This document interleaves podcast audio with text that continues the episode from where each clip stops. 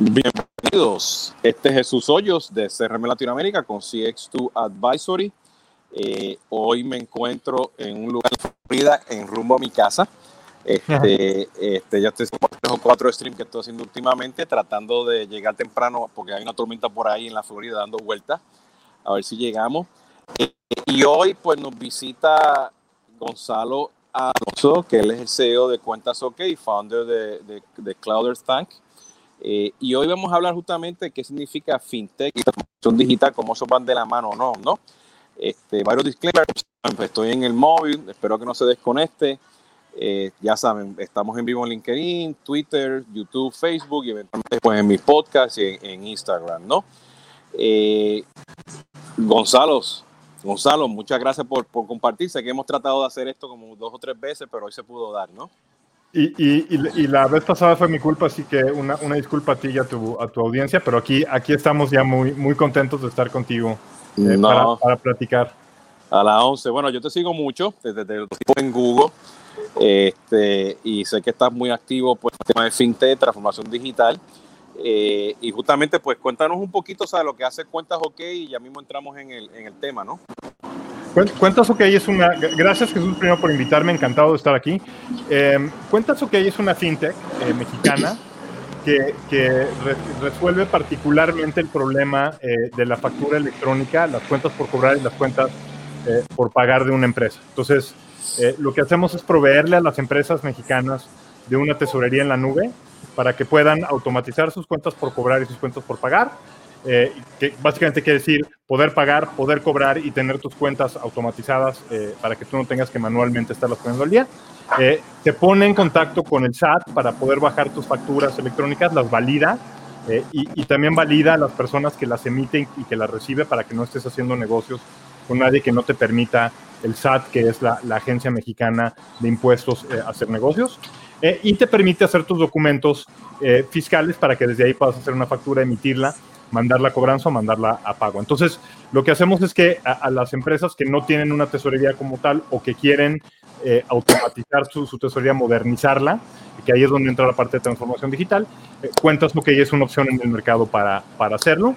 Eh, es muy sencillo registrarte y a, partir de que te registras empiezas a administrar y tomar control de tu empresa en la nube a través de Cuentas OK, que es la plataforma. Perfecto. Oye, y asumo que, o sea, te consideras tesorería en la nube, pero estás en la industria de lo que viene siendo una fintech, ¿no? Somos una, una fintech eh, en, el, en el amplio sentido de la palabra fintech, aunque te voy a decir algo, Jesús, ya pasó, ya pasó lo mismo que pasó con transformación digital. Eh, dependiendo a quién le preguntes, te va a dar una, una definición diferente de, de, fintech, ¿no? Por ejemplo, en México últimamente, eh, si, no, si no eres una entidad que ha pedido una licencia de fintech, eh, pues podrían no llamarte fintech, aunque estés dentro de la definición mundial de lo que es una fintech, ¿no?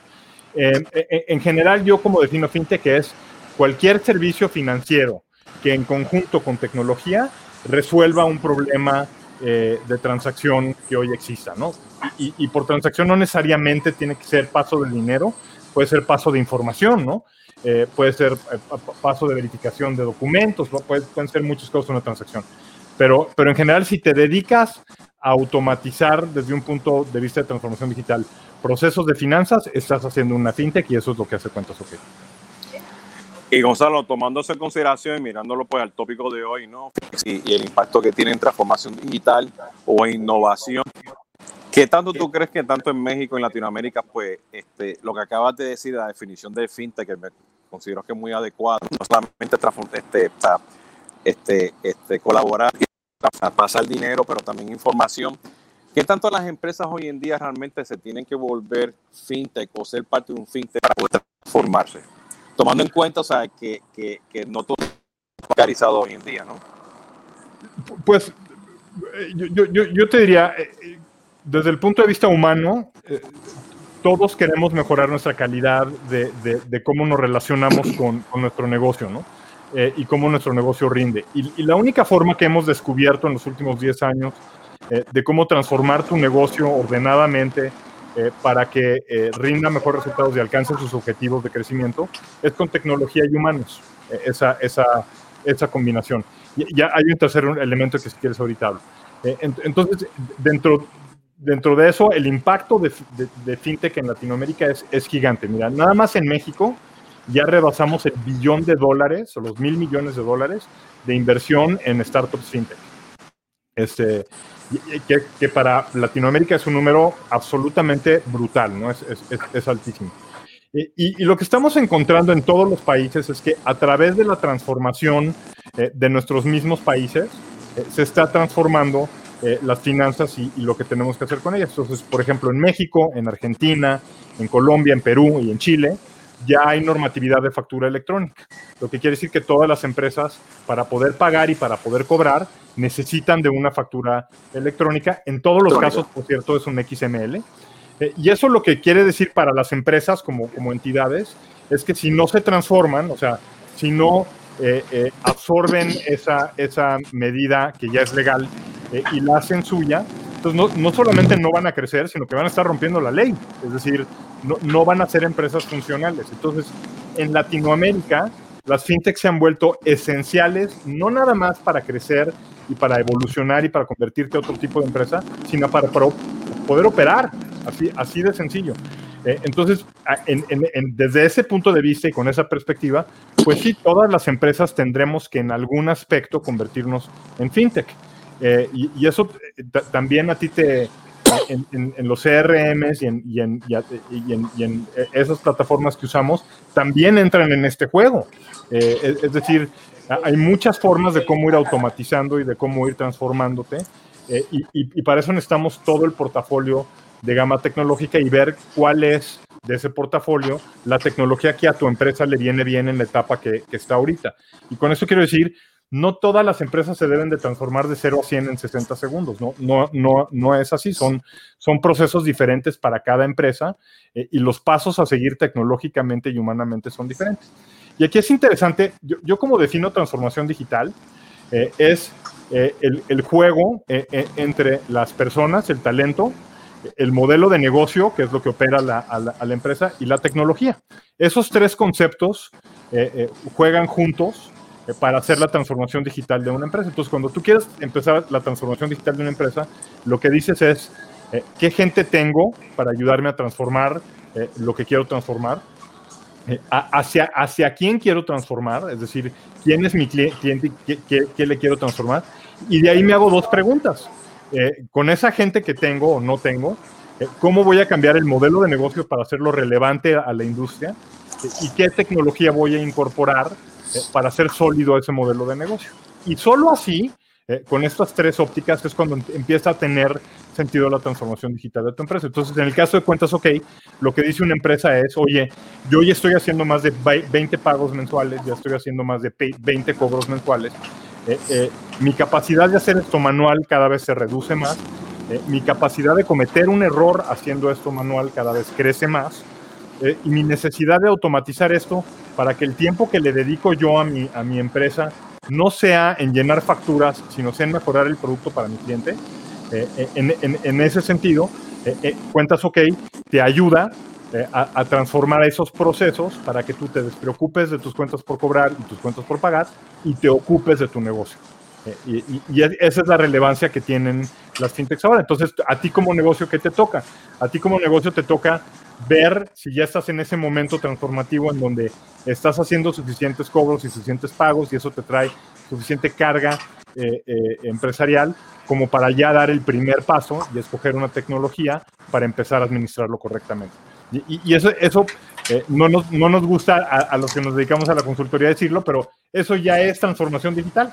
Eh, ya hubo una, una estrategia detrás basada en un cliente, basada eh, en, en las personas que tienes, en talento que tienes para poderte transformar.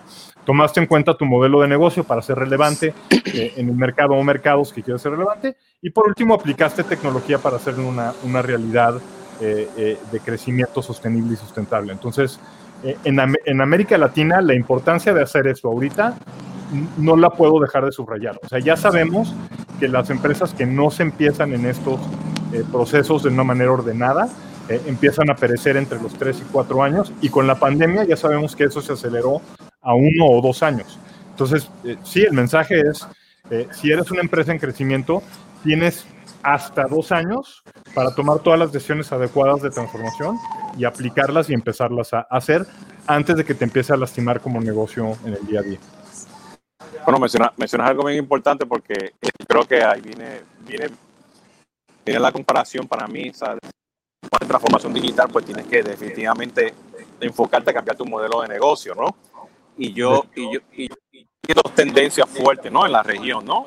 Justamente el fintech este, es prácticamente esa poder transaccional, ¿no? Este, lo más rápido posible con diversos tipos de, de tecnología informática, ¿no?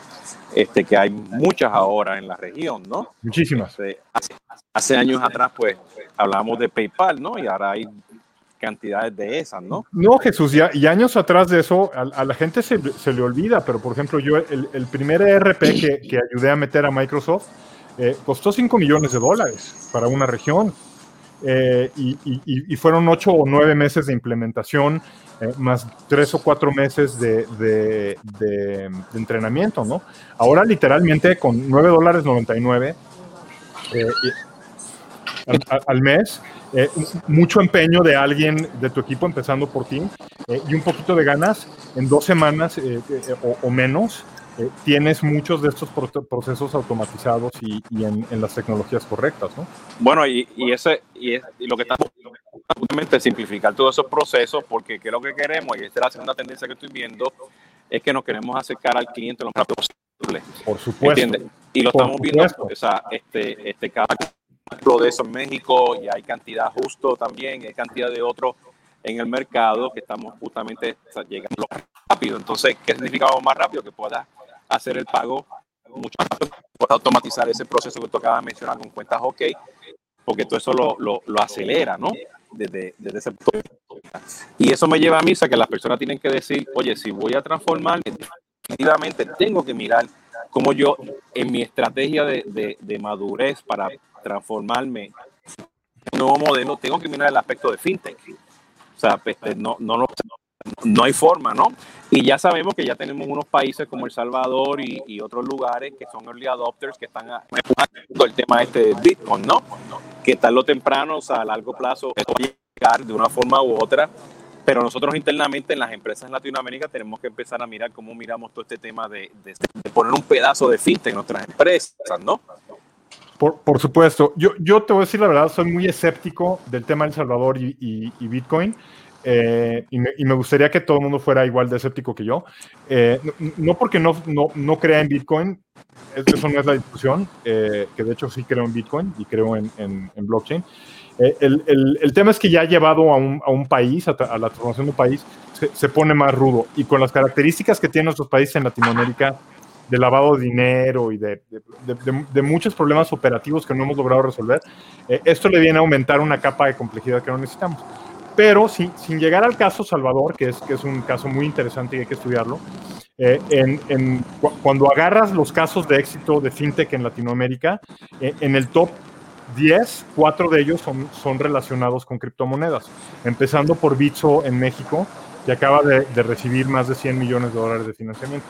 Eh, y, que ya está metidísimo, metidísimo en la discusión de banca eh, e, integración de banca en México. Entonces, eh, de, definitivamente, o sea, creo que por cualquiera de los ángulos que veas, eh, como empresa te tienes que parar un segundo y decir, bueno, a ver, ¿qué, ¿qué, de todo esto me toca a mí y a mis clientes? O sea, porque tú te haces una pregunta que a mí me encanta, que es muy relevante, y es, ¿y esto cómo diablos le afecta a mi cliente positiva o negativamente? O sea, el que yo acepte bitcoins, ¿le sirve a mi cliente? Y, si la respuesta es sí, entonces sin lugar a duda debería de ser algo que contemples en tu proceso transformativo, ¿no? Y lo metes como un proceso fintech a meter dentro de tu, de tu empresa. Eh, eh, la segunda pregunta sería, ¿meter criptomonedas a mi empresa eh, le ayuda a mis procesos internos? Y si la respuesta es sí, bueno, entonces ya tienes las dobles, la doble palomita, ¿no?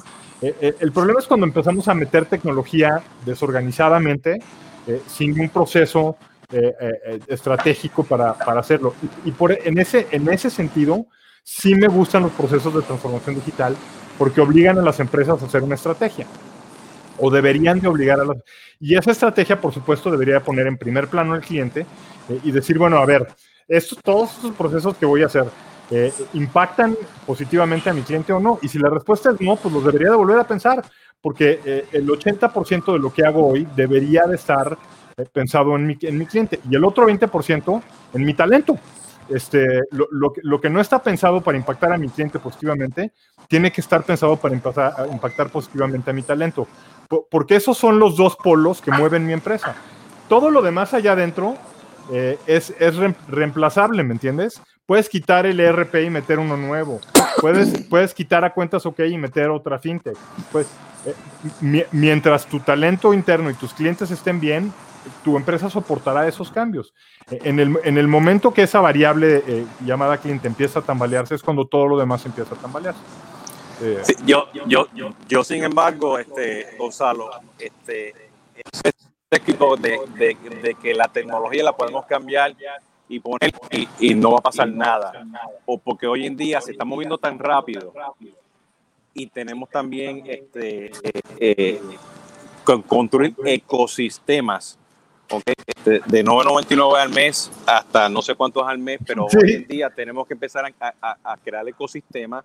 Lo estoy viendo también. Entonces yo estoy viendo pues este, muchas de las empresas que se están enfocando en solo datos, integraciones con RPA, integraciones con, con temas de fintech, sencillos, precios cómodos, okay, que, que, que, va con, con, ese, con ese punto de vista, ¿no? Y uno en particular que me da mucha atención, que es Soho CRM, o Soho One, por ejemplo, que tiene una, tiene una cantidad de, de back office integrados por, con fintechs globales de la India, Latinoamérica, Europa, ¿no? más allá pues, de lo que viene siendo este, un, PayPal, ¿no? Entonces, hoy en día, este, y eso es lo que estoy viendo, que cuando eh, hablamos de, de, tecnología y estamos hablando justamente de este tema de fintech, por eso que quería conversar contigo, ¿no? Como que tiene que ser parte de un ecosistema, ¿no? Este, Definitivamente cuando, cuando tú cuando me describe lo que estás haciendo con Cuestas OK, pues tú tienes tu, tu, propio ecosistema que va a estar pues como parte de una plataforma integrada pues con el ecosistema, me imagino, pues de las empresas, ¿no?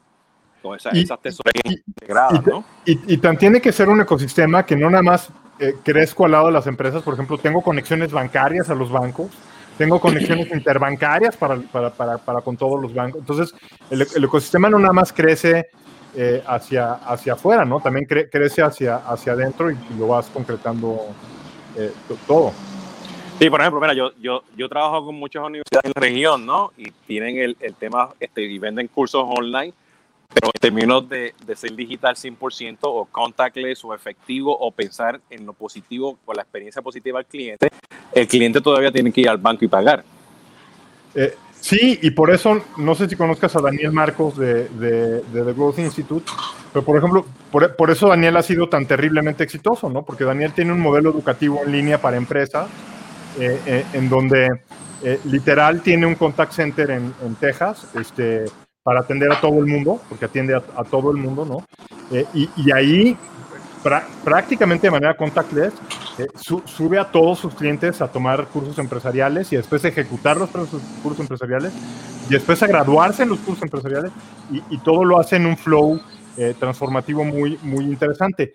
Y, eso ha provocado que en los últimos 16 meses su negocio haya hecho un boom abs, ab, absoluto, ¿no? Este, across the board. Es, es, es, muy, es muy interesante pero yo, yo conozco bien ese caso y claro, eh, es un caso que hay, un, hay, una, hay, una, estrategia de transformación digital muy profunda y un entendimiento de cómo se tienen que hacer las transacciones para que el cliente quede satisfecho. Eh, y por transacción no nada más quiero decir el cobro, eh, quiero decir hasta la entrega del diploma. La, la, entrega del diploma una vez que te titulaste es parte de esa transacción, eh, que tiene que ser parte del ecosistema, eh, que tiene que crear una experiencia única para estas empresas y sus empleados eh, que cuando se gradúan de uno de estos cursos, eh, vuelven a comprar otro porque quieren seguir eh, eh continuando con ese, ese valor. Ese es, esa es la experiencia transformativa que deberíamos todos estar eh, buscando, ¿no? Em, y sí, como dices, hay empresas que no pueden esperar, o sea, hay, hay algunas empresas que hoy tienen que subir su inventario en línea y empezarlo a vender en línea y tienen que encontrar cuál es la forma más fácil de hacerlo eh, y que más y que y mejor impacto tiene a, a su empresa. Eh, y, y, aquí es donde yo, hay, hay, una parte elemental que son los socios estratégicos, ¿no? Eh, yo estoy seguro que tú, Jesús, eres un socio estratégico muy importante a tus clientes, más, más allá de la tecnología que les acercas, ¿no? Eh, para poder después hacer la magia que esa tecnología funcione, porque tú y yo ya sabemos que la tecnología por sí sola eh, no funciona. E, en ese ejemplo que te ponía de Microsoft, eh, llegó el día D en el que íbamos a aprender el ERP para toda la región. y, claro, como nos los imaginábamos, es, es, que lo prendemos y todo el mundo lo empieza a usar y lo pobla solito porque es bien responsable todo el mundo y, todo el mundo va a meter sus contactos y todo el mundo va a meter sus... Y lo prendimos y la primera semana no hubo actividad de gente, eh, porque nos dimos cuenta eh, que los incentivos de negocios no estaban alineados con los incentivos de la tecnología. Entonces, por más que yo les pidiera que se subieran allá adentro y hicieran esto, eh, lo que el negocio estaba exigiendo, demandando, lo que el negocio premiaba, era completamente otro comportamiento. Entonces tuvimos que regresarnos entender el comportamiento del negocio, modificarlo, ¿no? Eh, eh, y, aquí fue bien fácil, les dijimos, eh, ¿saben quién se va a llevar su bono este año? Sí, el que, el que usa el sistema. El que, el que use el ERP, el que, el que no use el ERP, aunque, aunque, aunque, aunque venda lo que venda, no se va a llevar su bono año. Y, y, a la semana siguiente, en un acto maravilloso, la gente empezó a, usar el ERP y progresivamente se, se volvió un, asset cultural, un activo cultural de la empresa que, que eventualmente eh, tuvo un impacto eh, muy fuerte en la operación, ¿no? Pero, pero es, es, completamente inocente pensar que contratas la, la, tecnología y solita funciona. En realidad, contratas la tecnología y, y a Jesús, eh, y los dos juntos son los que hacen la magia con, con tu buena voluntad y tu buena planeación, ¿no? Entonces, Gustavo, si yo soy, si yo soy el, el, Chief Innovation Officer en una empresa, lo que significa ese título, ¿no? este, y yo realmente estoy viendo tendencia de fintech en la, en la región. Este, ¿Cuál sería mi primer paso o cuál sería la sugerencia que tú le darías a, a ese Chief Innovation Officer para que empiece a mirar los aspectos de fintech en la región? Yo, yo, yo creo que tendría que mirar dónde está teniendo fricción en las transacciones. Eh, y, por fricción quiero decir problemas, ¿no? Eh, y, esos son los, los, los, los, focos en los que te tienes que acabar eh, priorizando para hacer mejor tu producto y hacer mejor tu, tu, experiencia de lo que sea, interna de cobro, interna de pago o externa de cobro, externa de pago. Entonces, hay que mirar dónde estás teniendo esos puntos de fricción que llamamos en UX UI y, y, a, través de esos puntos de fricción te, vas a dar cuenta muy rápido. Entonces, te, voy a decir cómo nació Cuentas OK. Cuentas OK nació porque eh, estaba yo sentado en la oficina de Cloud Tank atendiendo a mis clientes de transformación digital este, y veía que, y, como comprenderás, éramos una startup eh, hace muchos años y éramos un equipo muy chiquito y, y una, una, parte muy importante del equipo era finanzas. Eh, era, era la mitad del equipo. y, y, yo veía como una vez al mes o dos veces al mes para poder hacer, de verdad, éramos una empresa muy chiquita, eh, para poder hacer 30 pagos y 30 cobros. Eh, estos pobres individuos se encerraban en una oficina de, de, la oficina, en un cuarto de oficina, y, salían tres días después, todos sudados, eh, y, y, entraron a mi oficina y me decían, lo logramos, pagamos y ya cobramos y aquí están los archivos. Y yo decía, señores, pagar y cobrar no debería de ser eh, el, el, el, problema que es, pierdo, pierdo cada 15 días, 3 días de todo mi equipo para que salgan y me digan que lograron hacer 20 pagos y 20 cobros y ya están todos contabilizados, y ya están todos, este, eh, eh, y en, mi cabeza, ¿no? eso era un proceso que una plataforma debería de hacer y se acabó. entonces me puse a investigar y dije, a ver, ¿cuántas horas le quita a mi empresa a, al mes? Eh, no, pues resulta que em, a, mi empresa le estaba quitando Jesús 12 horas al mes o más eh, eh, el hacer estos procesos. Y dije, oye, ¿cuánto le quita a los demás? Pues resulta que hay empresas que les quita hasta una semana hacer esto al mes. Cinco días hábiles les quita hacer eso. Y si pierde esos cinco días hábiles, son 10 días hábiles el, el otro mes. Y, y, y, y, si te pones a pensar como emprendedor, ¿y qué significa eso para mi cliente? O sea, en qué lugar estoy poniendo a mi cliente si estoy poniendo cobranza y facturas hasta allá arriba. Pues mi cliente queda hasta allá abajo, ¿no? Eh, y, ese día fue el día que dije, tengo, tengo que desarrollar algo eh, para ayudarle a, mi empresa. Y después dije, bueno, y si le ayuda a mi empresa, ¿cuántas más les podría ayudar? Y resulta que es un problema de millones de empresas en México eh, que, ahora Cuentas OK les, les está ayudando a, a, resolver, ¿no?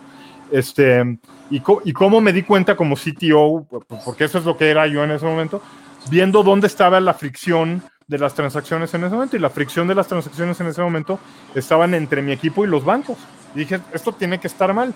Eh, y entonces nace Cuentas OK eh, como eh, el puente entre la banca electrónica y la factura electrónica para automatizar todo esto y resolverlo.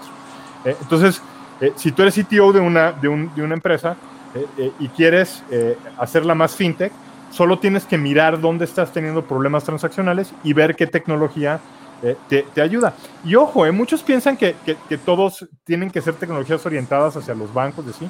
Y no es cierto. Por ejemplo, puede que te des cuenta que no estás cobrando y no estás pagando bien porque tus vendedores no están metiendo bien la información de cobranza y pagos.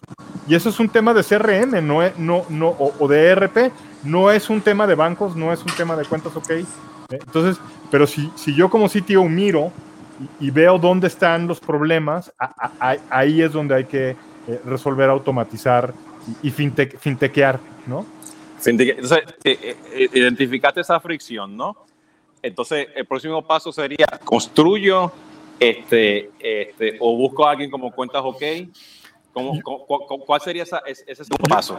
Yo, les diría, no, no sean como Gonzalo y, no, y no piensen primero en construir, eh, piensen que allá afuera ya hay alguien como Gonzalo eh, que se le ocurrió esto hace, hace rato y lo, y, lo, y, lo está, y lo está solucionando, ¿no?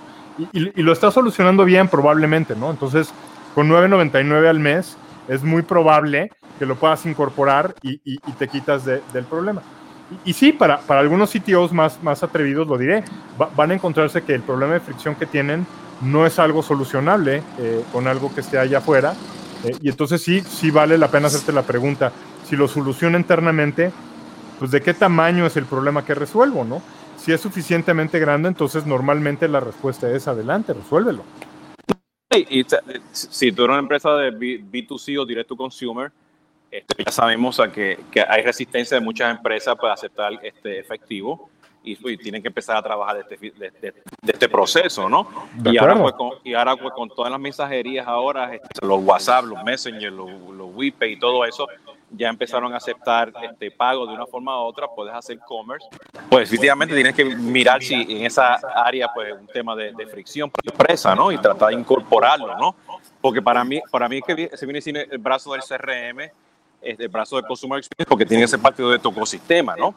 Claro, por, supuesto, en, cuentas OK, eh, el, CRM de ventas está pegado al CRM de, servicio a clientes, que está pegado a la plataforma financiera, que todo actúa como un ecosistema para decirme a mí dónde estoy parado, ¿no?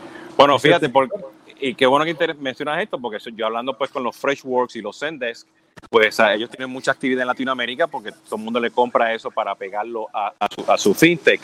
Este, y eso es otra opción, o como tú dices ahora, que sea parte de tu ecosistema de fintech también, ¿no? o, que sea parte de tu ecosistema de fintech. Y algo también importante determinar es estratégicamente qué tan importante es para ti eso que quieres resolver. Eh, y aquí siempre pongo el, el, el, ejemplo de Google.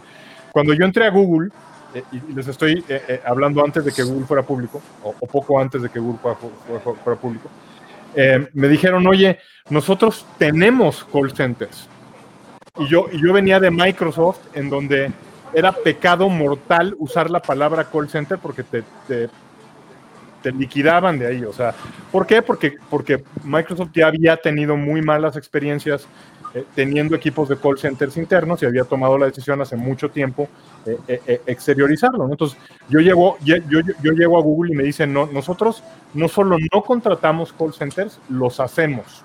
Y dije, estos tipos están locos de la cabeza. Lo que les debe de estar saliendo esto. Eh, todavía pongo ojos de, pánico de acordarme, ¿no? De cuando me lo contaron. Eh, y les dije, bueno, échenme los números, déjenme ver los números. Si hace, si hace sentido, no tengo nada que decir, ¿no? Me, echaron los números eh, y, me di cuenta que habían, o sea, era, era tan estratégico para ellos cómo vendían y claro, el resto del mundo no lo entendíamos en ese momento, ¿no? Pero era tan estratégico para ellos cómo vendían lo, que llaman, lo que llamamos ahora el long tail a través de call centers, que decidieron que nadie podía tener esa información. Y entonces la, la, decisión del CTO en ese momento de Google fue, no nada más lo hacemos, lo hacemos, es nuestro y no compartimos la información con nadie. Y hasta la fecha, como opera eh, Google AdWords, es a través de sus propios recursos de, internos de servicio a clientes y así es como atienden al 90% de las, de las cuentas allá afuera. Pero, pero ese es un caso eh, excepcional, o sea, había un análisis muy, muy, de un negocio muy nuevo, muy, eh, eh, entonces ahí tienes dos, dos, ejemplos de cómo hay que correr el análisis y, darte cuenta qué es lo que aplica para cada compañía. ¿Cuál era la diferencia con Microsoft? Microsoft no estaba haciendo nada tan estratégico o tan importante que ameritara crear call centers. La información que manejaban, eh, los, los, procesos que hacían, los podía tener cualquiera y no les importaba si lo copiaban para otro cliente o no. En cambio, Google que estaba inventando una nueva forma de venta publicitaria, no se podía dar el lujo que nadie, nadie supiera cómo lo estaba haciendo y entonces lo, lo, lo, lo creó y lo mantuvo adentro. Eh, yo, yo, creo que tienes que hacer, si eres el sitio, tienes que hacer mucho de este tipo de análisis para entender si quieres desarrollarlo o quieres contratarlo. No, o sea, y tiene lo tradicional, ¿no? O sea, Google, Google nació en la nube, Microsoft no, viene, viene de cliente servidor y, y, y, hay empresas que están y, la, y, las dos empresas son súper ágiles. Super ¿Entiendes? Entonces, no importa si, si vienes de un legacy o de la nube, o sea, tienes que ser súper super ágil, ¿no? Súper ágil. Super ágil. Y mi mensaje es que, o sea, que, que o sea, sí o sí, o sea, si vas a empezar a, a transformar tu negocio, a crear un nuevo modelo, y vas a traer pues toda esta transformación digital y vas a innovar, hay que mirar el pedazo de fintech y meterlo como parte de tu, de tu rompecabezas. Sí, sin, lugar, sin lugar a duda. Si, si, no lo haces, estás corriendo un riesgo gigantesco. Eh, porque, porque además en, argumentaría que en Latinoamérica, que es como empezó esta, esta conversión, no tienes algunas ventajas que tienes en Europa. Eh, en Europa tú tienes bancas que ya tienen muchos elementos de fintech y en el momento que contratas la banca, esos elementos bajan a tu empresa casi de manera automática, ¿no? Eso no es el caso de Latinoamérica. Eh, en Latinoamérica tú contratas una cuenta eje empresarial y prácticamente lo único que estás contratando es una pinche chequera. Pero, perdón que lo diga así, pero... No, y, y, y todo, esos fees que te cobran. Y, las anualidades y todos los fees que te cobran. Pero no es como si la banca se volteara contigo y te, te, diga, oye, aquí hay una tesorería, y, aquí hay un repositorio inteligente de contacto, y aquí hay un repositorio inteligente. Eh, eh, así no funciona nuestra banca. Como, como, funciona nuestra banca es que te avienta el producto y te dice hazte bolas, ¿no? Eh, y, aquí, aquí es donde viene el juego del financiero con el, el, CTO y el, y el empresor o empresa, empresa, emprendedor o empresario, a decir, bueno, ¿qué, qué partes vamos automatizando y metiendo a este cajoncito de fintech para yo olvidarnos de, de, ellas, ¿no? y, y, como te digo, aquí hay solo mirar donde estás teniendo problemas y fricción. ¿Cuántas horas te pasas conciliando cuentas por cobrar y cuentas por, por pagar todos los meses? No, pues me paso más de 16 horas. No, pues eso lo tenemos que automatizar, porque tener una persona haciendo procesos del siglo XVI eh, en el siglo XXI eh, no, no, no, pinta muy bien, ¿no? No indica muy bien. No, Gonzalo, nos queda aquí como unos cinco minutos. Este, eh, ¿Cuál sería, o sea, ya, y este viene siendo como la última pregunta, ¿no? O sea, ¿qué mensaje, qué, necesita entonces el CTO para ir a hablar con el, con el CEO y decirle, sí, tenemos que hacer algo de fintech? Sí, y, lo, y, lo, y, lo, digo por, por, lo tradicional, las políticas, la, realidad de Latinoamérica, ¿no? La, las, empresas, es que las, las, empresas familiares, todo eso, ¿no? Los dos grandes motivadores son eh, subsistencia, o sea, seguir vivo, tener la oportunidad de seguir vivo y crecimiento, o sea, llegar a mis objetivos. Entonces, los sitios cuando descubren estos procesos a, digitalizar y a, y sintetizar, eh, lo, que tienen que venir acompañados es de ahorros y de ingresos. Eh, eh, entonces, como, como se presentan estas oportunidades es, si mira, si contratamos cuentas OK y automatizamos todas nuestras cuentas por cobrar y todas nuestras cuentas por pagar, le regresas 16 horas al equipo de finanzas que, se van a, que, que las van a invertir ahorrándote dinero y, y, haciéndote más dinero en las siguientes formas. ¿no? Eh, y, entonces ya no hay director general que se, que se oponga estratégicamente a ese cambio. Eh, eh, y el segundo es que, Jesús, en mi experiencia, esto tiene que ser parte de un plan más grande. O sea, es decir, no puedes compartimentalizar y pensar que nada más vas a transformar este cachito y, todo, todo lo demás no se va a transformar. Entonces, es un gran reto en el sentido de que hay que tratar de llegar con planes más ambiciosos, ¿no?